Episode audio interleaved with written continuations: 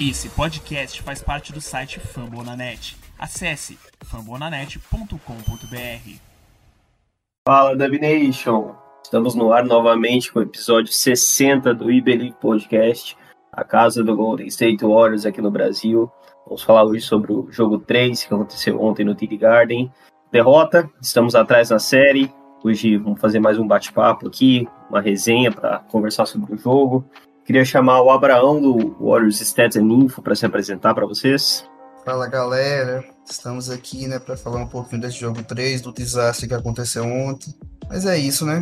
Uma série é construída a cada jogo. E apesar de eu achar que o, o momento, o momento está com Boston, falei disso também no jogo 1, uma série é assim.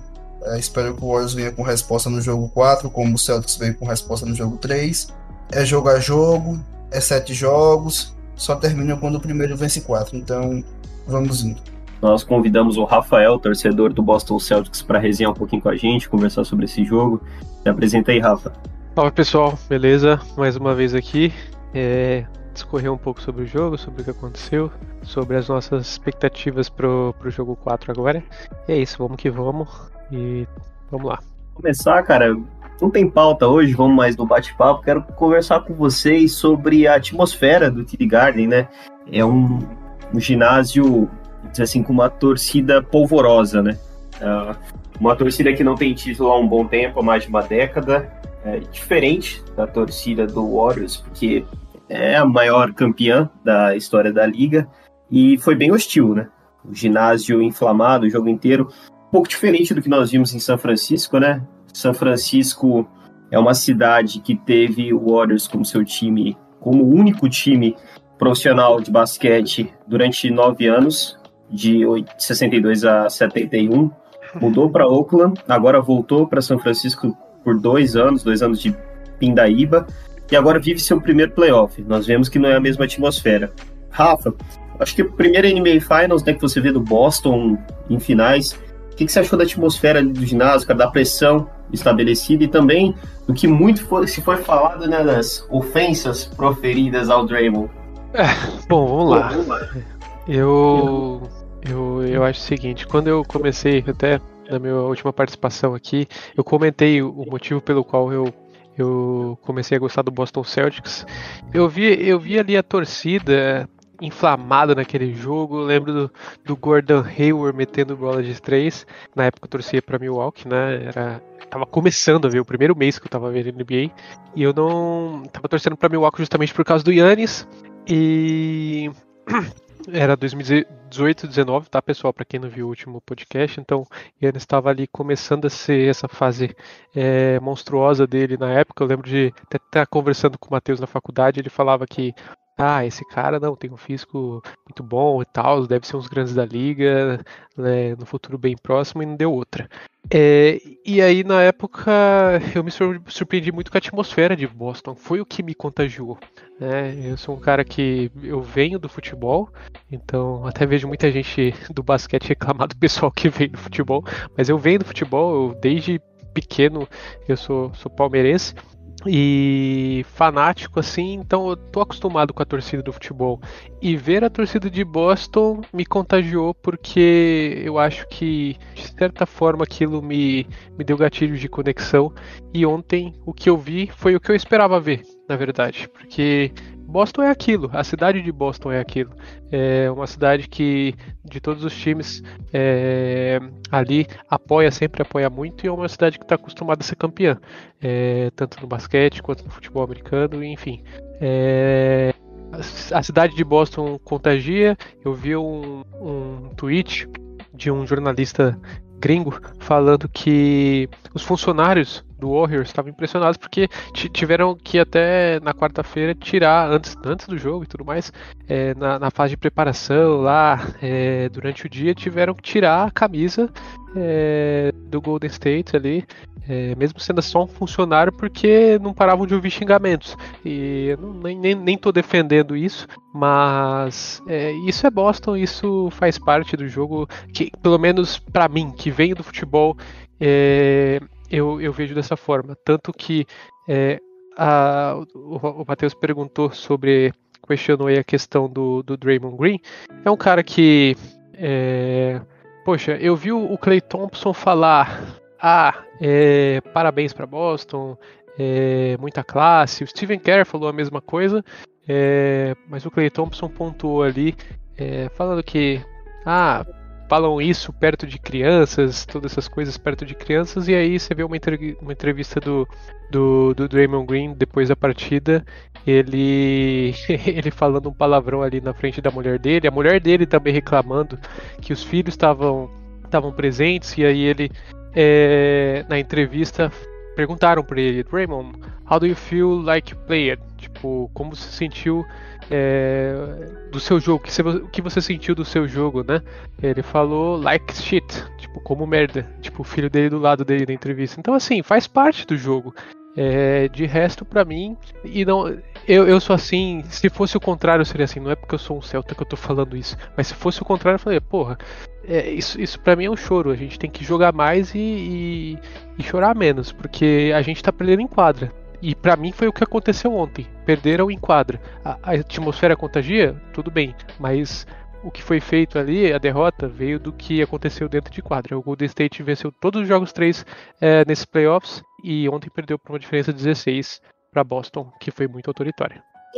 Antes de passar para o jogo, quero passar para o Abraão falar um pouco sobre isso também, mas não sobre o clima em si, sobre o que a torcida fez, mas sobre o impacto disso nos nossos jogadores. Se você acha que isso afetou o Draymond em algum momento, porque os poucos momentos de brilhantismo dele se deram apenas e exclusivamente no terceiro quarto. E o que você acha desse tom nas entrevistas, tanto do Draymond quanto do, do Clay quanto do Kerr? Você acha que tinha que externar isso mesmo? Porque pareceu para mim que deu uma sentida. Eu achei uma palhaçada, porque é, o clima na, na Oracle Arena era assim. Para quem não sabe, para quem não entende o contexto, tu até falou de São Francisco, Oakland é uma cidade subdesenvolvida, é uma cidade é, parecida com Boston nesse sentido, que o poder, o poderio financeiro é menos, é, é uma cidade mais fervorosa. Não estou falando que para você ser fervoroso com o esporte você tem que ser de uma classe menor, não estou dizendo isso, mas que por tendência e, é isso, e acontece isso no futebol também, é, por exemplo, a elitização do Maracanã com a torcida do Flamengo, hoje a torcida do Flamengo tem uma, um perfil totalmente diferente do que tinha nos anos 80. Acho que aconteceu isso com o Corinthians também. Corinthians também. Corinthians também. Tempo para, para no Corinthians, e provavelmente aconteceu com o Palmeiras também, apesar que o Palmeiras sempre foi um time mais é, elitizado de São Paulo. O Rafael pode até me corrigir se eu estiver errado nesse, nesse sentido, como ele é palmeirense. Mas Oakland é uma cidade é, que fervia. A Oracle Arena fervia fervia e tinha muito xingamento. O LeBron reclamou disso em 2016. O que o Thompson respondeu, que se o LeBron, se o LeBron quisesse é, trocar, quisesse jogar com ginásio silencioso, que ele trocasse de esporte. Então, o que o Thompson falou em 2016 não se aplica agora em Boston, não tem nada. Eu acho isso um, uma palhaçada, sinceramente. Principalmente vindo do Demon Green. Eu não achava. Eu, o último jogador do Warriors que eu achava que ia sentir uma pressão desse tipo era o Demon Green. E ele acabou sentindo muito no jogo que ele quis gritar mais alto do que a torcida e os jogadores do Celtics. E os jogadores do Celtics cagaram para ele. E isso é uma postura madura de um time que está nas suas primeiras finais e tem uma média de idade muito nova. Então você vê que os caras estão ali maduros e concentrados no seu objetivo. E o Green tem que começar a fazer isso. Eu falei no jogo passado, no, no podcast passado, que tem coisas que o Green faz que eu acho que ele não precisa fazer. E isso de não, não é que não é não ser intenso, não é gritar, mas tem coisas que o Green faz em relação aos outros jogadores que ele não tinha necessidade nenhuma de fazer. Tipo, ele deu um encontrão no Teito mesmo nesse último jogo que não tinha necessidade alguma dele fazer aquilo. É, tem horas que ele dá um, que ele grita com, com um jogador adversário também que não tem necessidade nenhuma de fazer isso. É, e isso é totalmente diferente de você ser intenso, de você intenso, de você fazer um on on e gritar. Quando ele faz um on on e ele grita, que ele faz aquele o, o, o ali, porra, perfeito, tem que fazer mesmo sexta falta, grita, comemora. Agora tem situações do jogo que não tem necessidade. E isso vai inflamando outro time, inflamando a torcida. E no final do jogo a torcida gritou: foda-se demo ruim. Eu vou dizer que estava errado? Não é como dizer que estava errado. Ele que aceite. Ele que venha contra a postura no jogo 4 e mostre e cada torcida. Da mesma forma. Se ele sair também fazendo silêncio para a torcida igual o Trey Young fez no Madison Square Garden depois da torcida do, do Knicks falar foda-se Trey, também a torcida, também a torcida do Celtics, o jogador do Celtics tem que calar a boquinha e ficar quieto, porque é resposta. Então, é, vai, vai, o que vai volta. Então eu acho que o Green tem que até aceitar calado, responder em quadra. Aí a partir do momento que respondesse em quadra e ganhasse o jogo, e ele mandasse a torcida ficar quieta, eu também passava um pano absurdo para ele. Porque foi a resposta dele. Mas até lá, tem que aceitar. E o Thompson, putaria, como já falei. Quando for o Lebron, ele, ele, ele falou que o Lebron tava chorando agora ele pode chorar. Pô, tá no ginásio, cara. Se tem criança, se tem idoso, se tem o que for. Fazer o quê? É um ginásio. Não tem muito o que fazer, então. Eu, eu, eu acho que, que o Warriors sentiu o baque sim da derrota, sentiu o baque de mais um, um quarto período ridículo. E sentiu o baque de não conseguir, nesse jogo 3, é, equiparar a intensidade que o Boston colocou na partida. Eu acho que o Clay até se arrependeu um pouquinho dessa declaração de ontem, porque não sei se você chegou a ver as entrevistas de hoje, Abraão, no, no que seria o treino, né, que não, não teve atividade em si. Mas ele foi perguntado como que o Warriors vai, como que o Golden State vai responder a isso. E ele falou: nós vamos responder sendo campeões. Parou de, de dar desculpa, vamos dizer assim. Entenda-se como quiser, né? Tem gente que vai entender como soberba, tem gente que vai entender como otimismo, tá mas pô, seja tá como tá for, né? tem que pensar assim mesmo, esquecer, né? Que tá do lado externo, que isso é inevitável, né? Você não controla. Incontrolável você esquece. E aí, não. vamos voltar daqui. Matheus, até para finalizar também, é, eu, se alguém discordar de mim, não tem problema nenhum. Mas assim, eu vejo, tenho essa opinião porque, como eu disse antes, eu venho do futebol e aí eu fiquei pensando até quando eu vi aquela declaração do Clay. Imagina esse cara jogando futebol no Brasil, como que ia ser? Que o que acontece é que tem, aquilo lá não é nada, aquilo lá não me surpreende. Então, por exemplo, o Irving veio jogar em Boston, a torcida vaiava ele, queria xingar ele, e o Tatum lá pedindo para reduzir as vaias, reduzir os xingamentos, assim. É, para mim aquilo era o mínimo que, que ele merecia e enfim. Mas o Abraão pontuou uma questão e para mim é o que resume. O Golden State Warriors tem que responder em quadra, da mesma forma que é o que eu vi ontem. O Green provocou o Jalen Brown ali no início do jogo e você disse isso. Matheus. E o Jalen Brown não caiu na pilha dele, mesmo 25 anos, né? É novo, igual vocês pontuaram muito bem. Primeira, primeira NBA Finals de todos ali do, do, do time de Boston. O Green provocou ele, não caiu na pilha, não deu, não deu bola, respondeu em quadra e naquele primeiro quarto pegou muito fogo e é o que a gente vai seguir falando aí agora. Então, cara, não só deixou de levar para o lado psicológico, como na sexta seguinte ele fez uma jogada individual em cima do Dre. Mas vamos falar um pouquinho do Dre mais tarde, sobre as estratégicas, estratégias, sobre o lado tático. Vamos falar um pouquinho sobre como foi o início do jogo, né? O Brown começou, salvo engano, com 16 ou 17 pontos no primeiro quarto, em fogo, o time todo. 17, o, time todo de Boston em fogo. E deu para ver um ajuste feito no ataque de Boston, porque é até incrível dizer o, o que eu vou dizer, que eles não pisaram tanto no garrafão, na área pintada, porque eles ganharam por 41 a 26, por mais 15 em pontos feitos na área pintada.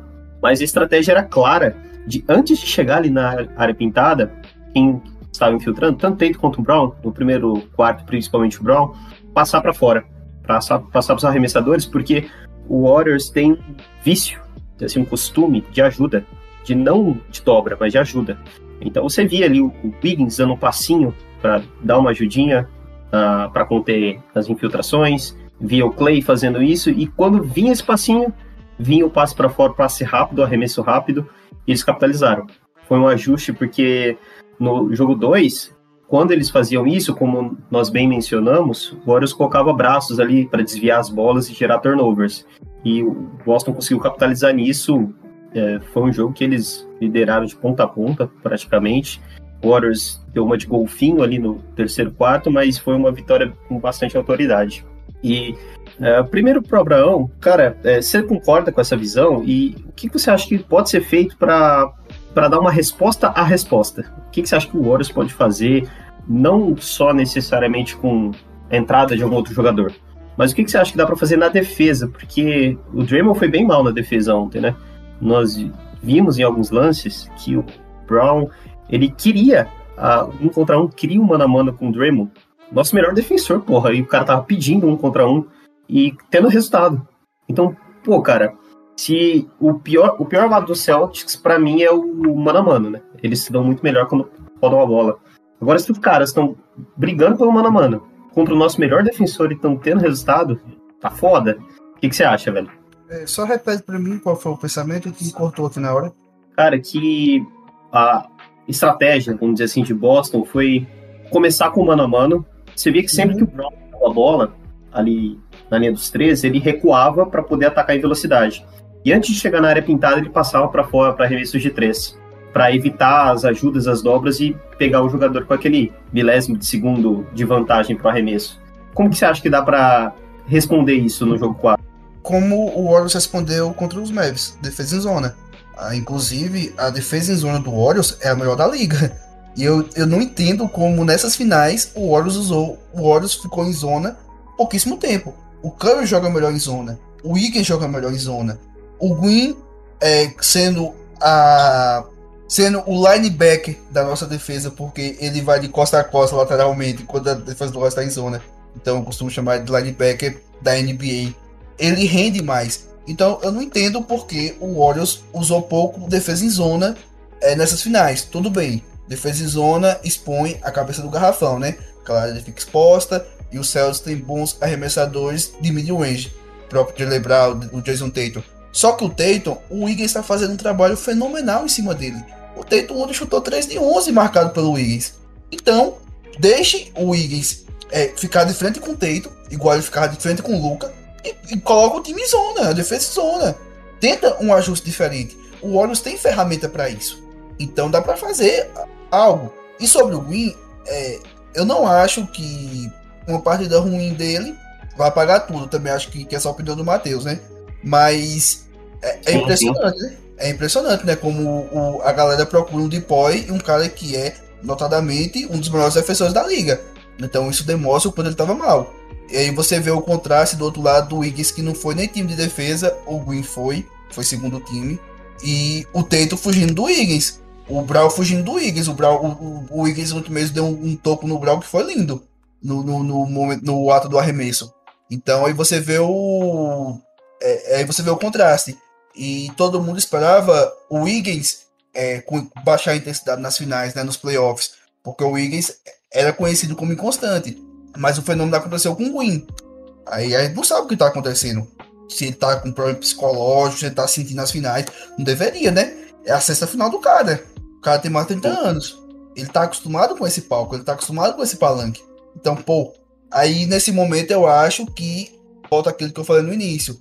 O Win ontem, ele tentou mais ganhar o jogo falando do que jogando. Ele quis gritar mais alto que a torcida, ele quis gritar mais alto que os jogadores do Celtics. Ele quis mostrar uma postura que não tinha necessidade dele mostrar. Então eu espero que o Green no, no, próximo jogo ele venha, não que ele fique quieto, mas que ele venha e o principal foco dele seja jogar bola. Cara, nessa pós-temporada todinha, Matheus, o Green não é o portador da bola do Warriors. Nenhuma série, talvez contra os Nuggets. Foi, foi a única série que ele foi bem o portador da bola. Agora contra Memphis, é, Dallas e agora Celtics, o Green não é nosso portador da bola. O Curry, o Curry não tá nem jogando tanto no off-ball. Porque o Curry tá tendo que carregar a bola porque o Green não tá conseguindo. E isso é um absurdo, porque a gente precisa do nosso playmaker. O nosso portador da bola é o Green. Para que o Curry circule no off-ball, para que o Thompson circule no off-ball e o sistema do Warriors funcione em sua essência. E não tá acontecendo isso. Tudo porque o, o nosso portador da bola tá jogando feito um bundão. Usando as palavras do, do, do Aimudoka, um outro jogadores dele, eu espero o dia que, que o Green pare de jogar como um bundão e, e passe a jogar sério. Ele não vai ouvir falando isso, né? Então não vai servir de motivação como o Aimudoka motivou seus jogadores, mas eu espero que o Green pare de jogar como um bundão, porque até agora ele não mostrou para que veio. Ele não mostrou porque ele é um baita defensor. Ele não mostrou porque ele é o segundo jogador mais importante desse time e que a gente sentiu muita falta dele na temporada regular durante, durante os 30 jogos que ele ficou fora. Se esse Green aí ficar fora, o Warriors não faz diferença alguma. Até porque o Otto, aí tem o outro contraste. O Otto tá desempenhando um grandíssimo papel. Tem um, um dado importante sobre o Warriors também, que eu espero que seja um ajuste para o jogo 4, é que a line-up Curry, Clay, Wiggins, Dre e Otto tem 140 de rate ofensivo. Esse é o maior rate ofensivo da pós-temporada para uma line-up. E nessa série contra o Celtics, eu acho que eles jogaram 5, 6 minutos juntos. Então, no jogo 4, como um ajuste do que, eu espero que essa line-up jogue mais. E o Otto tem entrado bem, o Otto jogou muito no, último jogo. Aquela bola de três dele que ele chutou desequilibrado, que eu já tinha xingado ele é, uns cinco palavrões enquanto a bola tava no ar, a bola foi lá e caiu, né? Foi um arremesso lindo. Todo desequilibrado, todo torto, que eu xinguei pra caralho quando ele arremessou aquela bola. Mas, felizmente. O, e o único titular com plus minus positivo, né? Mais quatro. Sim. O único titular não, o único jogador o único do jogador do Warriors. é, aí eu, é, eu espero como ajuste é, essa line-up. Porque se você pensar bem, o Otto defende bem, o Green é o Green, o Higgins é um baita defensor, o Thompson tá defendendo bem e o Curry não é um defensor ruim. E essa line-up tem muito poder de fogo. E o Higgins mais o Otto quando o box out é bem feito, eles costumam ir muito bem em rebotes. Então, um trabalho bem feito com esses cinco, é, a, a estrutura é muito boa. Principalmente se o Robert Williams estiver no banco, para combater uma possível line-up com Smart, é, Derek White, Tatum, é, Brown e Grant Williams. Se, essa, se tiver essa line-up do Celtics e o Warriors com essa line-up que eu falei, eu acho que o Warriors dá vantagem. Então, dá para fazer. E eu espero que, que o que faça. Sim, eu aproveitando uma esse coisa gancho... engraçada, Matheus. Matheus, vou falar, vou falar uma coisa super aleatória aqui. Talvez vocês me entendam, talvez não, mas o Abraão falando do Otto Porter. Eu, eu, eu, eu, tenho essa teoria pro futebol e eu acho que ela se aplica pro basquete da mesma forma. Quando você quer saber, por exemplo, ali quem jogou bem do seu time, é, e quer analisar jogador por jogador, você pergunta ao, ao torcedor daquele time, o torcedor que torceu por aquele time. Agora, quando você quer saber o cara que realmente jogou muito bem e principalmente numa derrota, que foi o caso de, do jogo 3, você pergunta pro adversário. Essa é porque é, eu, como torcedor do Celtics, um cara que eu fico puto quando entra, quando tá em quadra, que eu falo, pô, eu quero que esse cara saia de quadra logo, é justamente o Otto Porter, que é um reserva, e que, tipo, que eu sinto que todos os momentos que ele tá em quadra, ele impacta de certa forma, cara. Então, assim, defensivamente, pegando os rebotes importantes, e, e aquela bola de três pontos que ele, que ele fez ontem foi um momento ali do jogo muito duro pra gente. Eu achei que aquele momento a gente ia tomar virada e tomou, né? Mas, por sorte, o Smart conseguiu meter uma bola tripla lá e conseguiu reverter e a gente não, não deixou a vantagem voltar ao placar. Mas assim, é um cara que, como o Abrão bem disse, não está sendo tão utilizado e é um cara que está impactando e eu estou sentindo muito isso. Então, ele é jovem, ele tem 28 anos e jogou 21 minutos ontem apenas e tem que jogar mais. Eu concordo que o box out que o Green faz à perfeição, se ele melhorar nisso, para impedir os rebotes dos caras, o Otto nem que ele não pegue rebote, mas fazendo um, um, um box out secundário, ajuda o Wiggins a pegar, o Clay, Curry e, consequentemente, nos ajuda. Nós tomamos uma surra em rebotes ontem. Foi inacreditável. Nós pegamos seis rebotes ofensivos no jogo inteiro. E muitos de bico de aro voltavam para nossa mão, né? Mas pegando o gancho ali do que o Abraão falou sobre a defesa do Curry. E nem de longe eu quero falar que o Curry é um mau defensor. Não tô falando disso. Mas o ponto é que ele se destacou muito no jogo anterior com a defesa dele, né? Principalmente nas marcações individuais. Jogou muito, forçou turnover, enfim o que nós comentamos no episódio anterior. E nesse jogo específico, o Boston atacou muito ele. E talvez pelo quesito das faltas, né? É, eu, particularmente, eu acho que a primeira falta não existiu. São, é uma falta que é marcada, né? Nós vemos faltas assim serem marcadas. Mas final, né, cara? Final tem que ser mais permissivo com contato. Início de jogo, tinha dois minutos de jogo, já se pendurou. E não bastasse isso, um minuto depois ele fez uma falta de, completamente idiota no, no Smart, de frustração. E isso fez com que Boston começasse a procurá-lo na defesa, né? E nós não podemos contar com um jogador que não pode imprimir intensidade na defesa, só que nós dependemos muito dele no ataque. Eu queria que o Rafael faça um pouquinho como que ele viu essa estratégia do Boston, se ele concorda que é, tentaram atacar o Curry à medida do possível, e o, o que ele acha da, da falta, né? Da, não só da falta em si, né? Mas da arbitragem, se foi tudo ok, se... Eu, eu lembro que hoje mais cedo, pensando no podcast, tinha uma falta inexistente também para nós, mas não lembro agora de cabeça qual que foi. Mas a arbitragem errou pros dois lados, né? Mas essa falta prejudicou muito o Warriors. Essa falta, só pra tirar dúvida, essa falta, qual que é exatamente ela? A primeira, cara, foi no Brown. Brown atacou pelo lado direito do, da nossa, do ataque de vocês. O Curry só parou com, bra com os braços abertos, nem parou, né? Acompanhou com os braços abertos e deram falta. Primeira falta com um minuto de jogo. É, é, é, compreensível que você não lembre, Eu mas, não nós, mas nós É lembramos. justamente por isso, eu não me senti prejudicado naquele momento. e eu não, se fosse o contrário, provavelmente eu estaria até agora. Eu lembro, por exemplo, da falta do que o, que o juiz assinalou do Robert Williams no Clay Thompson. Essa aí, essa que, Que eu pra falei. mim não foi falta de jeito nenhum. que aquilo ali pra mim foi. O, e é uma jogada bem tradicional do Robert Williams. Até eu achei depois uma, uma foto que ilustra bem. Aquela. O, o Robert Williams, pra mim, mal chegou. O, o Clay Thompson até coloca o braço ali, o antebraço dele, pra proteger, e o Robert Williams é, tinha um corpo até distante dele. Eu não entendi aquela falta.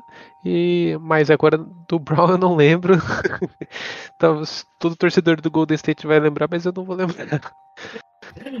Ontem estava bem, é, diferente das duas primeiras partidas. No segundo quarto eu me lembro bem. Eu acho também que eu não lembro. Ele derrubou bolas ali muito importantes é, no momento de naquela naquele momento da partida.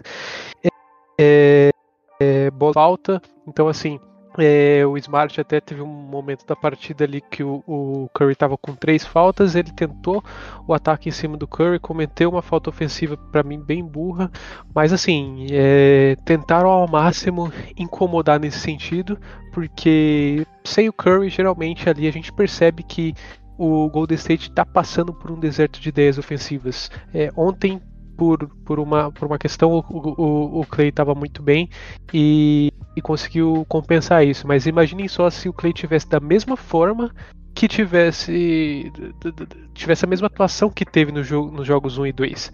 Ó, o jogo A diferença de pontos foi. Oi? O jogo acabava no primeiro quarto. Então, a diferença de pontos foi de 16. Imagine só se o Clay tivesse é, com, com o mesmo nível de atuação dos jogos 1 e 2. Então, assim, e sem contar que essa diferença só não foi maior, porque ali no. Ali no. Foi no, no primeiro. No primeiro quarto, eu acho. É, vocês podem me ajudar aí se eu tô falando besteira, mas do momento em relação ao momento do jogo. Mas o Golden State teve uma run ali de, de 8-0. É, improvável num momento totalmente adverso da partida, porque já o primeiro quarto era para ter terminado com uma vantagem muito maior, né? Saiu um pouco barato. Um pouco não, até muito barato. Então, assim, é... eu acho que no final foi bem sucedido também, né? Então, cara, eu. Antes de passar para o Brown falar disso, da defesa do Curry, eu tenho certeza que ele vai falar da quarta falta estúpida dele. Então, eu só queria comentar das coisinhas que, sobre o que o Rafael falou. Que Não, vai lá. mesmo depois da quarta falta, o, o Celtics atacando o Curry, ele continua pontuando muito e não cometeu a quinta, o que eu achei impressionante, porque eu tava até comentando assim no jogo, eu falei, putz, lá vem o Celtics para atacar o Curry de novo. Todo ataque, todo ataque do Celtics eu tinha essa mesma reação. E nem ele cometeu faltas, o Warriors se aproximou do placar e ele continuou pontuando é, bem. E eu esqueci, cara, o que eu ia pontuar a outra. Porra. Provavelmente aquela quarta falta run. estúpida. Ah, verdade. Não, é, é, assim, eu, eu ia pontuar outra coisa, mas acabei me, é, me passando aqui. Eu ia tinha dito da run, às vezes você lembra, né? Eu tinha dito da run que o Golden State ainda teve, que saiu barato ainda em determinado momento, que o Clay pontuou bem. Sim, sim, É. é, isso, isso. O que tu falou do Thompson, eu lembrei. É, o, o Tatum ontem, ele fez 26 pontos com 30%, 33%. Aliás, tô. Eu, eu ia falar assim: o, o Tatum na série, ele tá com 22 pontos por jogo e 33% de field goal. O- Isso é o Tatum na série. Mas, Se o, se o Curry tivesse com 33% de field goal Nossa, e 22 pontos na série, tava 3x0 pro Boston. verdade. E três espancos, né? Não, é, tava 3x0 pro Boston. Não, é três pontos. impressionante isso. É muito bem. Porque o, o, o, o, Tatum, o, o tá sendo. O Tatum não tá jogando tão bem e tá sendo muito bem marcado pelo Wiggins, como eu já pontuei isso hoje. Só que o Celtics tem muita, a- muitas armas. Enquanto isso, o Curry tá fazendo uma final absurda, que tá sendo subestimada. Tá com 31 pontos por jogo, com 48% na bola de 3, só que tá 2x1 pro Celtics. E isso é muito efeito Thompson Pool. Porque eu acho que o Warriors tá jogando bem com Curry e Wiggins, é, o Green em algum jogo, e Thompson e Poole jogando mal. O Thompson apareceu agora no jogo 3, o Green não apareceu. E o Celtics parece que todo jogo aparece 3, 4 jogadores do Celtics jogando bem. E o Warriors não consegue fazer isso. Tá, tá sendo até meio desesperador a situação, porque o Warriors não é assim. E é uma coisa que eu espero que para os próximos jogos sejam, sejam consertadas. Sim. E falar um pouquinho sobre os, os pequenos detalhes desse jogo que influenciaram no resultado final. Primeiro, eu achei a primeira falta do Curry, que começou a pendurá-lo em faltas, mas claro que eu não vou falar que algo que aconteceu no primeiro minuto de jogo foi fundamental para a derrota, né? Principalmente o primeiro quarto absurdo do, do Boston. Mas após aquela run de 8-0 em 37 segundos, no final do segundo quarto, onde nós cortamos a diferença, só me engano, para 9 pontos, o Derek White fez uma end one, estancou o sangramento para que eles pudessem levar para 12 a vantagem no intervalo. Warriors quentíssimo no terceiro período. Magistral, aproveitando, usando e abusando da defesa em drop do, do Boston. Curry fez a quarta falta, acabou com o momentum ali, o jogo esfriou um pouquinho, ficou parado. Três lances livres para Smart e pouco depois foi para o banco, né? E também primeira posse de bola do quarto período, Jordan Poole com mandada. E não que isso tenha causado, seja o motivo dos nossos 11 pontos no quarto período, né? Mas foram pequenos momentos que abalam, que influenciam no momentum do jogo, no clima, no psicológico. O que, que você achou disso, Abraão? Qual que foi para você o mais impactante? Derek White ali conseguindo estancar o sangramento no segundo quarto, a falta do Curry, a quarta falta no Smart no final do, do terceiro período, ou Jordan Poole, os turnovers idiotas ali no quarto? O que você achou que foi mais fundamental para a derrota? Cara, você sabe que a gente comentou, né? sobre essa quarta falta do Curry, como o momento do jogo naquele momento mudou. Só que depois o Warriors voltou, que a gente comentou no grupo, não foi? Vocês devem lembrar disso. Aí, de, Aí depois, mas o Warriors voltou pro jogo. O Curry voltou pro jogo. Passou aquele momento ali da quarta falta. A ressaca que abalou o time todinho. Só que o Warriors conseguiu a reação muito por causa daquela jogada que a gente fez. É, sete, sete pontos. Sete pontos foi. Sete pontos no mesmo ataque. Então, depois daquela jogada ali que a gente cortou a vantagem, aí pronto, o Warriors ficou no jogo. Mas para mim a pior foi do Pool. Quarto quarto quatro pontos de diferença. O Curry tinha acabado de voltar para quadra. Dá a bola na porra do melhor jogador. É final, porra. Dá a bola na porra do melhor jogador. Aí o Pool vai, comete o turnover. O Celtics vai pro ataque, converte seus pontos. E a diferença sobe. Pois é, e a diferença sobe para 7. E o jogo já muda. Depois, fica, depois pisca o olho 11. Então eu acho que é a pior fase do Jordan Poole. E, e isso é um detalhe, né? Porque no jogo passado, no jogo 2, eu falei isso no podcast passado. O Warriors começou muito bem o quarto quarto, começou com 6-0. A gente perdeu o quarto quarto, na, na verdade. Terminou 24-20 pro Celtics, só que teve é, 9 minutos de, de gambas time, né? Então nem, nem conta. O Warriors começou muito bem o último quarto quarto. E começar agora com a porra do turnover foi o que lascou com tudo. É pra acabar o pique do Goiás. E vamos falar um pouquinho sobre a defesa do Celtics. Eles foram muito bem no primeiro tempo. E isso, nisso nós vamos entrar também no fator Draymond.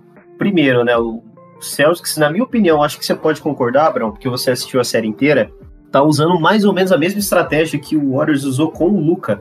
O, só que o Luca sendo o Steph.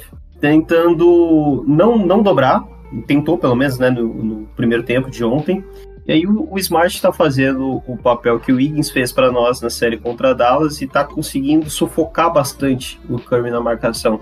Principalmente porque o Derek White, o Brown e o Tatum, para conseguir perseguir os nossos jogadores no off-ball, para não dar aqueles arremessos pós-corte, né, pós-cut, na livre no, na bola de 3. Isso está dificultando muito, porque nós vemos que muitas vezes o Steph tem que, tem que infiltrar, fazer malabarismo para conseguir bolas difíceis, né? Ele consegue porque ele é foda, mas não temos tanta facilidade, né? Temos pouca facilidade. E eles têm uma proteção de ar muito boa e fantástica, né? Tanto com o Horford quanto com, com o Williams, principalmente. E um ajuste que eu vi que eles fizeram foi colocar o Horford no Wiggins, porque no jogo 2 ele ficou no Curry e o Curry tentou e rolou. Porque é um big, cara. É um big com 35 anos, por melhor que ele seja. É, o Curry conseguiu aproveitar os espaços. E aproveitou muito bem no terceiro período a defesa em drop, que é aquela defesa que o, o protetor de aro ele não avança até a bola de três, né? Ele avança e depois recua para proteger o aro. E nesse recuo é o tempo que o Steph tem para arremessar de três e as bolas caíram. E aí eu queria que você comentasse, Abraão, um pouco sobre essa estratégia do Boston, depois já passar pro Rafa, porque obviamente foi bem sucedida, né? Foi um espanco ali no, no primeiro tempo. E o que, que você acha que dá para fazer, cara? Porque o Draymond tá sendo nulo. O Draymond, como você bem falou, não consegue armar o jogo. E, inclusive, o, algo que o, Giovannone fala na transmissão da ESPN é verdade. Ele não está livre na bola de três, ele, ele está sendo deixado livre. E Boston está desafiando ele e o Wiggins a arremessar. O Wiggins, vez ou outra, capitaliza, mas ontem o Draymond se recusou a arremessar. E o que, o que você acha que dá para fazer? Porque não dá para confiar no chute, no arremesso do, do Dre. O que, que ele pode fazer para maximizar o talento dele? Ser mais inteligente com a bola na mão. Eu acho que ele tem essa condição de ser mais inteligente com a bola na mão. E, e além disso, é, ter um maior cuidado mesmo. Ter um maior cuidado ali, é, jogar melhor, toda forma. E além disso, ser melhor também em bloqueios, porque nesse jogo 3 ele foi nulo em bloqueios. Aquela, aquela jogada mesmo, aquela jogada mesmo que o que o Curry matou no, no Hoffo, que ele quase torce o tornozelo. É, é, o não foi, o o Green não foi bom naquele bloqueio. Só que o Curry arrumou o espaço e matou a bola. Que foi o que você falou agora, que o Curry mesmo sendo foda, ele consegue matar a bola. Então eu acho que o, o Green, ele tem condições de mudar o jogo dele para impactar melhor no ataque. E não é arremessando, não. O Green, o Green é bom em direção à cesta. Obviamente, ele não é nossa, que, que, que maravilha em direção à cesta. Só que ele, ele é decente. Então ele pode fazer mais, mais dessa forma. E, e melhor em direção à cesta. E eu acho que falta muito isso pro Green. Ter essa confiança. É, e sobre chutar do perímetro, eu concordo. Ele não deve chutar do perímetro, porque ele é horrível chutando. É, é, tem até aquele meme, né? Que parece que ele chuta com mochila nas costas. E é verdade, a mecânica dele é ridícula. A forma que ele pula tudo. Então eu prefiro que ele tente, a, ele tente filtrar. Ou que ele tente filtrar e passe a bola pro perímetro. Porque ele também tem essa capacidade. Mas é, chutar. E o Celtics sabe disso. Por isso que o Celtics vai pagar o arremesso para ele. E ele, ele poderia, em direção até o Robert Williams, e, e jogar para fora. Tudo bem que o Celso vai deixar o cara no, no mano a mano, né? Só que o Warriors tem movimentação para isso. O próprio Thompson movimenta muito no perímetro quando alguém do Warriors está infiltrando. E o Green é um bom passador. Então eu acho que essa seria uma boa alternativa para esse momento em que o Celtics pague o arremesso dele. E o Wiggins precisa converter o wide open urgentemente, né? Porque ontem foi extremamente ridículo. Ridículo a, a forma como ele errou os wide open que o Celtics pagou para ele. Não deveria ser assim. Ele, ele, engraçado, né? Que ele tem a mecânica. Ele é totalmente ao contrário do Green. Ele tem a mecânica bonita, a bola dele sai bonita, sai com um espiral bonito. Aro. A bola bonita é a que cai, né? Exatamente. E o que, que você achou da defesa do, do Celtics ontem, Rafa? Sei que você vai exaltar o Time Lord, mas o que, que você achou do, do Smart ali colado no Curry, dessa estratégia de, de não dobrar, de deixar ele se recuperar para tentar incomodar na, na, no movimento arremesso? É, é, é, particularmente, vamos lá, é muito fácil ser engenheiro de obra pronta, né? Então, se fosse antes da partida, eu não acho que não concordaria, né? Mas eu não sou nenhum especialista em basquete, como eu sempre falo, dou um espetáculo aqui, mas deu certo, cara. É, o Marcus Smart ontem foi muito bem marcando Curry. E aliás, o Marcus Smart, ele, em todos os arremessos que ele contestou ontem, ele é, o Golden State foram, foi 0 de 9, em 0 de 9.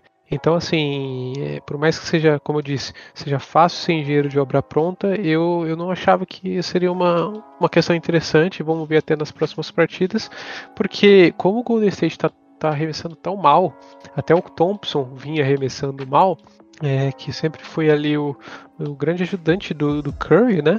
É, o grande até protagonista ao lado dele.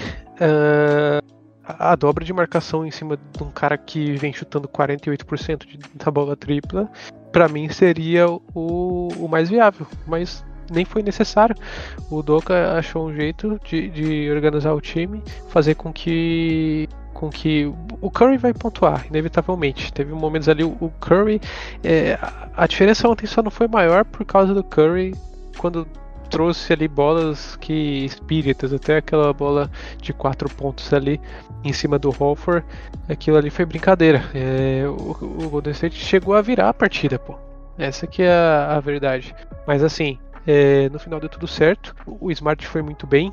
É o Defensive Player of the Year, não é à toa. Eu acho que é um jogador subestimado, né? É, até por mais que tenha sido eleito o, o Defensive Player of the Year, eu, eu acredito que ele, ele é subestimado. Muita gente é, tenta justificar que, ah, porque ele é o, foi o melhor jogador, é, porque tá outro no, no jogo. Até, por exemplo, eu não acho o Draymond Green, por melhor que ele seja, melhor que o Smart defensivamente talvez possa ter um pouco de clubismo nisso, eu não acredito, é porque o que o Smart faz sendo. Ele, ele é um cara que. É, o Draymond também, mas assim, o, o Smart é impressionante que ele marca desde o Curry até o Yannis. E para mim ele é absurdo. É, e é um cara que, além de tudo, além da defesa muito importante, quando os times adversários fazem essa dobra de marcação no, no Tatum, ele sabe que ele vai ficar livre, ele disse isso ontem. E ele sabe que ele vai ficar livre e que naquele momento ele vai ter uma bola tripla com um defensor que não é tão bom quanto é, aqueles que marcam Jason, Jason Tatum e Jalen Brown. E aí ele vai ter a oportunidade de capitalizar pontos para Boston. E é por isso que ontem a gente foi a primeira, primeira franquia aí desde 1984, salvo engano, é, a, a, ter jogadores aí com mais de 20 pontos é, três jogadores né, com mais de 20 pontos, 5 rebotes e 5 assistências. Então, em NBA Finals, no caso. Então, assim, Smart incrível e um cara que.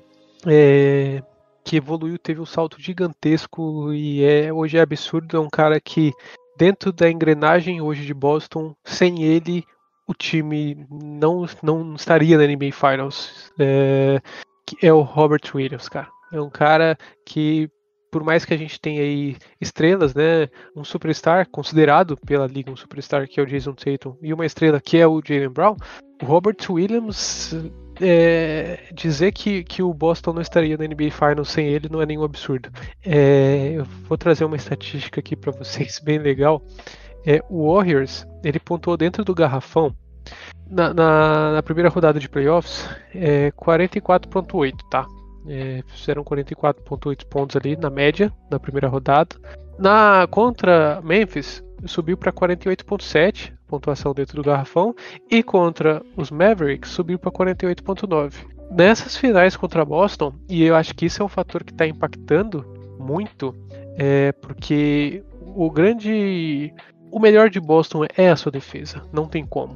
A gente não tem um o Abraão foi perfeito, cara, quando ele disse que imagina se o Curry tivesse tivesse os mesmos field goals, a porcentagem de field goals que o Tatum. É, estaria 3-0 para Boston, mas Boston conseguiu limitar o Golden State, consegue limitar nessas finais até aqui, o Golden State a 30.7 pontos dentro do garrafão. A diferença de 20 pontos para pra, praticamente comparando com a final é, da Conferência Oeste. Então, assim, é absurdo. Se você pega os, os ratings aqui é, das melhores defesas, né, é, dos melhores defensores, o rating de cada um, o, o Al Hoffer, ele é o terceiro na série, que está com 110.9 pontos na defesa, né? O Kevin Looney está muito bem mesmo, a gente sente o impacto dele em quadra na defesa, está com 108 pontos cedidos e o Robert Williams tem a melhor é, média de 95,6. Então, assim, é, ele está impactando muito. Ontem teve 8 pontos, 10 rebotes, sendo 3 ofensivos, 4 tocos, é, 3 roubos, 0 turnovers e plus-minus de 21. Então, assim, é um cara que se percebia também que ontem ele estava melhor fisicamente. Depois da partida, ele falou que acordou melhor, que todos os dias a primeira coisa que pergunto para ele como você tá e não sei o que. Ontem ele falou que estava melhor, fez uma bicicleta e cara, você sentia que, que ele estava de frente na partida e impactou muito ontem. Ótimo gancho que você deu, cara. Abraão, quero te fazer uma pergunta, quero que se você se coloque como técnico de uma franquia que está na NBA Finals. Imagina que no seu time, cara, nas finais de conferência, você teve um jogador que foi destaque, que ninguém esperava e ele foi um dos três melhores da sua equipe. Ele é grande, ele pega rebote pra caralho. Teu time tá tomando uma surra nos rebotes fora de casa.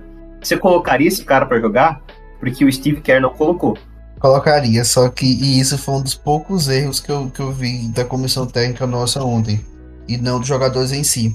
Só que é, tem um, um detalhe também que ele não estava impactando da forma positiva, ou da forma que ele impactou no round passado, ou aquele jogador que pegou 22 rebotes contra os Grizzlies. Então a gente também tem que fazer é, esse contexto sobre o, o que vão nessa partida. Ontem mesmo, ontem mesmo ele saiu do jogo com 3 rebotes em 16 minutos. É, tudo bem que ele jogou só 16 minutos, né? Só que ele teve um, um defensive rate de 124. Foi é, o terceiro pior defensive rate do Warriors nessa partida. Então, isso mostra o porquê ele jogou pouco. Que tudo bem, o Warriors precisava pegar rebote. Só que ele estava sendo muito explorado na defesa. E o Celtics estava pontuando com muita facilidade em cima dele. E foi assim no início do jogo. Então eu acho que até por isso o, o, o Kel usou pouco ele. Porque não fazia sentido. Agora sim, por exemplo, o Bielitsa jogou 3 minutos ontem. O Bielitsa veio de uma partida muito boa no jogo 2 e razoavelmente bem no jogo 1. Então eu acho que o Bielitsa deveria ter tido mais do que 3 minutos. Já que ele é o, o reserva natural do, do Kivon Lunen. Então, nesse sentido, eu consigo entender. Eu daria mais minutos pro Lunen. Só que eu consigo entender qual foi o pensamento da, da, da comissão técnica do Olhos. Eu não consigo entender é o time tá tomando uma sua nos rebotes e não tentarem pelo menos 5, 6 minutos com o Bielitsa para ver o que acontecia. Sinceramente, o Bielitsa eu entendo. Eu não entendo o Lula não entrar. Apesar dele estar tá mal, como você bem contextualizou. É, não, é isso. Como o Lula estava mal e o Bielitsa não tá sendo horrível, porque tem isso, né? O Bielitsa não tá sendo horrível. Não é que ele tá jogando bem. Só que ele jogou. Ele entrou e foi, foi, foi decente. Foi decente. Inclusive, ele tá muito bem em arremesso de quadro nessa série. Mas jogou pouco também, né? Então é isso que eu tô falando. É, eu consigo entender ficar sem um Looney. Eu não consigo entender ficar sem um cara alto. Então dava para colocar o Bielitz ali alguns minutos para ver como é a reação do time, a reação do Celtics com esse novo jogador em quadra. É, ver como seria a situação do jogo. Se não der certo, saca também. Então, nós estamos chegando a um momento da série que já não tem mais, mais muito que se possa fazer. Já é o quarto jogo, não, não tem muito o que fazer no sentido de jogadores para entrar. Não, quem poderia entrar, entrou. É, não acredito que o Kerr agora vai colocar os moleques para jogar. Kuminga, Moody. Quem poderia. Talvez, né? Porque o Moody teve impacto nesses playoffs, o Kuminga não teve. Então talvez o Moody sim. Mas o Kuminga eu acho bem difícil. E o Lee não tá jogando, né, Matheus? O Lee não tá jogando. O que usa vai pra quadra. O, o que usa vai pra quadra até ser uniforme, porque sabe que não vai entrar. Mas eu acho que eu acho o Kuminga inviável. Sinceramente. Toscano Anderson também, pô. O sim, Toscano sim. Anderson é bom defensivamente, né? E é, é, é um... é, ele só tá entrando em situações de, de final de quarto, né? Pra defender. Sim. É, mais pra poupar o Curry, né? De uma possível falta. É, sim. Então, assim, eu acho, eu, eu acho que se o quer colocasse o Muri, eu entendi. Agora o Kuminga eu acho inviável. E não é que eu tô falando que o Muri é melhor que o Kuminga, não. É porque nessa pós-temporada o Muri impactou melhor. Acho que tu concordas comigo, né? E o, o, o Muri toma menos decisões de Hulk do que o Kuminga. Até porque o Muri fica menos com a bola. Então, Mas o, eu... o Muri entrar eu entenderia. O Kuminga eu acho inviável. Mas eu acho que ele não coloca o Muri pra jogar fora de casa. Só se essa série voltar para São Francisco empatada, fora de casa, acho que não coloca, não. Principalmente nesse cenário. Se nós tivéssemos ganhado três, talvez. É, sim, sim. É, e... O, o, o Muri teve um jogo muito bom, foi o jogo 3, não foi em Dallas. Só que a gente tava ganhando 2 a 0 né? Tem esse porém também. Sim. E um ponto, cara, que eu fico muito na dúvida, que a gente sabe que é só prospecto, né? Que não, não é realidade. Mas eu acho que o Wesley impactaria muito para para machucar o Robert Williams nessa série, né, cara? Como ele tá fazendo falta na questão do tamanho. Mas não, não dá para contar com si, né? Vamos agora pro jogo 4, na sexta-feira. amanhã já. Né? Esse podcast provavelmente vai ao ar na própria sexta-feira, então mais tarde já, já estaremos em quadra. E para finalizar, cara, falar um pouquinho sobre a suposta lesão ontem do Stephen Curry, que hoje já foi desconsiderada, né? Ele já falou que vai jogar, confirmou que vai jogar. Mas ontem teve um lance completamente involuntário, é, no, no, sentido de ser proposital. Foi briga por rebote, bola viva, acabou. Mas o Horford é, caiu, vamos dizer assim, em cima do pé do, do Curry. Aquele pé, aquele tornozelo. E ele saiu mancando de quadra, saiu mancando da sala de entrevistas pós-jogo. E a gente, claro, né, como bons torcedores, ficamos com o cu na mão.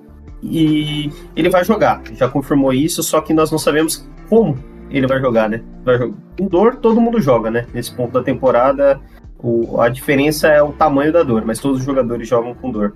E eu queria que o Abraão, pessoalmente, falasse, no torcedor do Warriors, é, como que ele espera o, o Steph, é, não, não só nessa questão física, né? Você acha que tem que ser feito algum ajuste? É, que ele tem que de, deixar mais a bola com o Dre ou com algum outro jogador e voltar para o futebol? Porque pontuar ele tá pontuando. É, como eu falei, é algo parecido com o que o Luca fez. O Luca fazia 40 pontos e perdia. E o que, que, que, você acha que dá para fazer com, com o Steph? Como que ele vai vir nessa sexta-feira? Eu acho que sim, eu já até falei isso, né? Que o, eu queria ver o, o Win com a bola mais na mão, só que ele precisa merecer isso, né? Porque se ele continuar vagabundo como ele tá, eu prefiro que o Curry carregue a bola. Só que eu, vou, eu espero o Curry normal, cara. Sinceramente, eu acho que não foi nada demais, não. Eu acho que ele vai fazer um tratamento ali e ele vai voltar bem pro próximo jogo. O cara fez uma, o melhor mês da vida dele com lesão no cox, jogando com a almofada na bunda. Então, apesar que o tornozelo é uma, uma área mais sensível, né, pra ele. Eu acho que vai ficar tudo bem. Eu acho que não vai ser algo que vai impactar tanto no, nível do jogo dele. Até se ele joga mal. Eu acho que não vai ser ao, ao tornozelo em si, né? Porque se a gente bem, o Curry sempre tem um joguinho ruim em finais, né? Espero que essa seja a exceção. Porque a gente tá dependendo muito dele. Mas eu acho que não vai ser nada, nada tão grave, nada que, que vá atrapalhar o, o bom desempenho dele nessa série.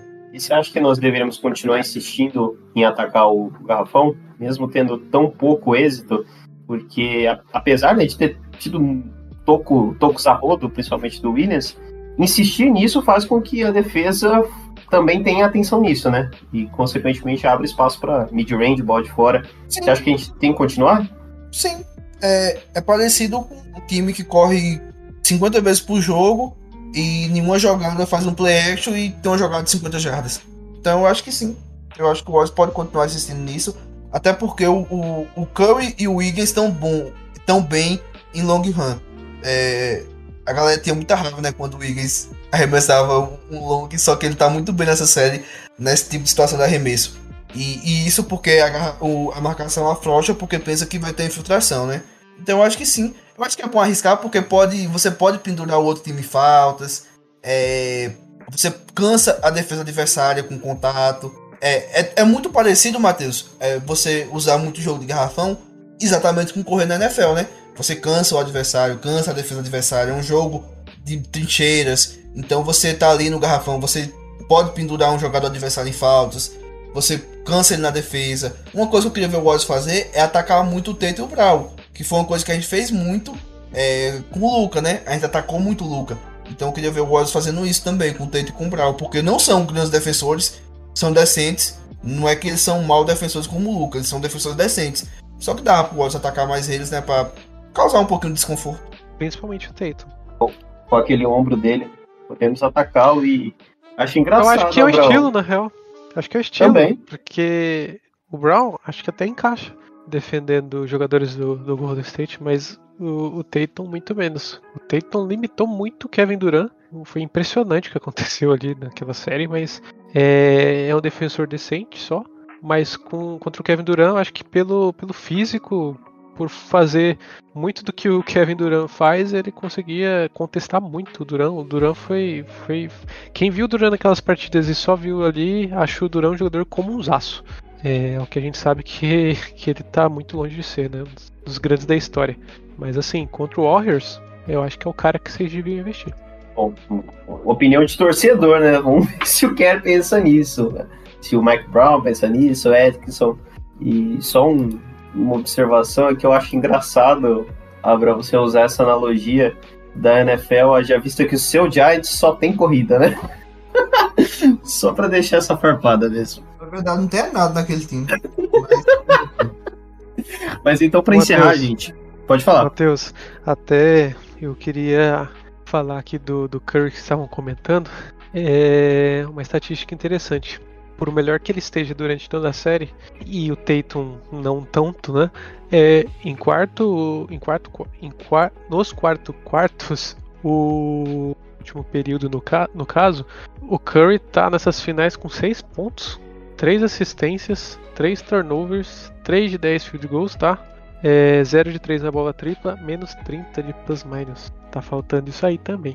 É, eu citei isso no início, que eu falei que o Curry tá com 30, 31 pontos por jogo em 3 quartos, basicamente, porque o quarto quarto dele tá sendo nulo. Ele não jogou o, o quarto quarto da parte do jogo 2, ele ficou no banco o tempo todo daquele quarto e jogou o, o, o quarto quarto dos jogos que a gente perdeu.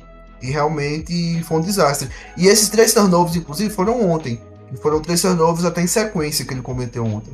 É, Isso tá sendo complicado o encerramento de jogos, né? Vamos ver se isso ajusta, se. Como sempre, né, Faz- Matheus? Como sempre. Quantas vezes chega aqui e falou que o Warriors foi mal no, fechando o jogo? Não, E o Tatum foi bem ontem. normal. É incrível, que parece que é um cara que no, no último quarto ele cre... E eu falei isso pro Matheus antes de começar a série. É, que ele às vezes errava muito. Eu acho que eu falei. No, eu acho que eu falei isso. O Matheus pode até corrigir se não. Mas é um cara que às vezes tem partida que ele vai mal. E aí do quarto quarto o cara vai lá e, come, e desce umas bolas. É um, no clutch time, por mais que não faça. É, não ganhe jogos no estouro do, do cronômetro, é muito raro isso acontecer. É, no período ali, no último, nos últimos cinco minutos, é um cara que cresce muito. E só complementando o que você falou, Abrão, é normal, mas é normal no clutch time ali, né, pô, nos últimos dois minutos, nas jogadas desenhadas bizarras do Kerr, mas não o quarto período inteiro, né? E, e tem um detalhe, né? Essa série nunca teve clutch time. Exatamente. Claro Clutch que time, clutch time é no terceiro período. E, e isso foi. Esse jogo foi um pouco diferente dos outros dois né, em cenário, porque os outros dois foram bem parecidos, né, com jogos equilibrados no segundo no primeiro tempo. O terceiro, quarto inevitável do Warriors no, no, no início do segundo tempo. E aí a incógnita, incógnita in- e a incógnita fica pelo quarto período, né? Primeiro jogo foi mágico do, do Celtics. O, o segundo jogo não teve, né? Porque o Warriors conseguiu fazer uma gordura necessária. E ontem eu, eu ficava pensando, sinceramente, quando nós conseguimos reduzir a vantagem para 12, se essa gordura que o Celtics fez se seria suficiente para segurar esse terceiro quarto, né? Porque nós sabíamos que sabemos dos ajustes que nós fazemos no, no intervalo, sabemos que nós voltamos melhor e de fato provou-se su- muito suficiente, né? Até porque eles conseguiram complementar essa vantagem no quarto período. E eu queria saber de vocês, é, primeiro do Rafael, é, palpites para esse quarto jogo, palpites em placar, é, o que vocês acham que pode mudar de não é, tão complexo, não é tão complexo, mas de mais impactante, o que pode mudar, o que, o que vai se manter, é, não só do lado do Warriors, né, do, do Boston também, é, se algum jogador pode ter mais minutos ou não, e palpite de placar, placar e cestinha, vamos dificultar um pouquinho. E o placar você quer o ponto exato? Então- É, exatamente, essa é a graça. Rapaz, olha, é, depois dos jogos 1 e 2, antes do jogo 3, eu, eu- a gente fez aqui o podcast e eu fiz um comentário acerca de turnovers. É, e isso e me lembrou é, essa questão porque eu já tô virando meio que um PVC aqui, eu gosto disso, sei que números não, não resumem toda a história de um jogo, é, e sei disso muito bem já porque acompanho muito futebol, mas é, o Celtics, eu tava dando uma olhada, e essa aqui é o ponto-chave de toda. De toda de- acho que isso pra mim não é se é jogo 4, se é jogo 5 ou 7. É, eu acho que é a grande chave do, da série. Tá? É, o Boston ele sofreu 7 derrotas nos playoffs. Em 6 dessas, a gente teve mais turnovers que o adversário. Tá? E, e também em 6 dessas, os adversários pegaram mais rebotes. Então esses dois fatores têm sido praticamente a chave do nosso sucesso. Quando a gente cuida da bola e a gente pega os rebotes é, defensivos e também ofensivos, a gente ganha. É, ontem isso ficou muito claro, eu tinha dito do, da questão dos turnovers, e ontem é, Golden State teve 16 turnovers e Boston teve 12. Ou seja, a gente teve menos turnovers do que vocês, conseguimos criar essa diferença, e em rebotes a diferença foi assustadora. Foi 31 rebotes para o Golden State e 47 para Boston. Então, assim, é, se Boston tá pegando rebote, se Boston não tá cometendo turnover besta, porque é incrível é, que a gente parece que tem um. É, a gente tem o dom de cometer turnovers que não são forçados pelo adversário. É, e um time que faz isso paga muito na final. Então, o Matheus mesmo pontuou ele falou aqui durante o podcast. Acho que o pior de Boston é quando eles tentam individualizar. E isso acontece. É, deve acontecer em algum momento da série. Né? Cometer turnover atrás de turnover, é, começar a individualizar, tentar forçar arremesso é, a todo custo, arremesso de. E quando parece que a gente está mal, começam a tentar forçar arremesso de três. Então, assim, é uma espiral que, que, que vem que é complicado. Eu acho que se, se os jogadores tiverem mentalidade suficiente para é, para não cometer isso, se, se jogarem como jogaram ontem, é, focados, eu acho que isso vem muito mais psicológico de qualquer, do que qualquer outra coisa. Eu acho que a, a, a chave de toda a série está nisso. É, os ajustes da nossa parte, para mim, simplesmente se resumem a isso. Se conseguirmos manter esses dois fundamentos, é, que são os fundamentos que para mim impactam mais nosso jogo, a, a série vem pra gente é, com certeza. Mas placar, pô, é difícil, nunca tinha, tinha tentado antes, mas eu vou, vou tentar um jogo 4, runs 100 e 104 a 104 a 97 para Boston. Eu vou chutar esse placar. Cestinha do Golden State é o, o e da partida é o, é o Stephen Curry. 31 pontos, eu acho que é a média dele. E, e enfim, é isso. E você, Abrão? O que, que, você acha? Depois do que eu vi aqui em Boston, uma placa com a Aisha Curry não sabe cozinhar, eu tô apostando, eu tô apostando 120 a 98 Warriors com 50 pontos do Curry. Nossa! Nossa! Rapaz! Só no ódio. Apesar que ele, ele, ele quase. Eu, assim, o Curry tem dois jogos contra o Boston que tá no meu top 10 favoritos de partidas do Curry em temporada regular. Foi aquela partida lá no, na Oracle Arena, em 18 19, que ele fez 50 pontos e o, o Irving fez 42. Não sei se o Matheus lembra desse jogo. É, o Rafael, não. O Rafael lembra. E, e, o jogo na temporada passada no Garden, né? Que ele fez 47. Que ele teve aquela bola lá, speed, que ele jogou pra cima e caiu. E foi foul e foi end on. E foi uma partida que ele jogou demais, que ele jogou aquela partida muito bem e depois jogou muito também na Filadélfia. Foi duas partidas seguidas que foram espetaculares. Então, os 50 pontos foi exagerado, só que eu acho que o Warriors vai vencer esse jogo. Eu, eu, eu quero acreditar que o Warriors vai vencer, na verdade. O Jimmy Butler quase chegou nos 50, tá? E o, o Yannis fez 44, foi, foi em Milwaukee ou foi em Boston? Cara, eu não foi, lembro. Foi em Milwaukee. Mas, eu, mas ah, o, o, o Yannis... né? O Yannis, ele, eu não sei nem se o, o Bucks venceu aquela partida dele. Não perdeu. Não, foi o, foi o jogo que ele e o Tatum ficaram disputando bola a bola. É, o Celtics ganhou.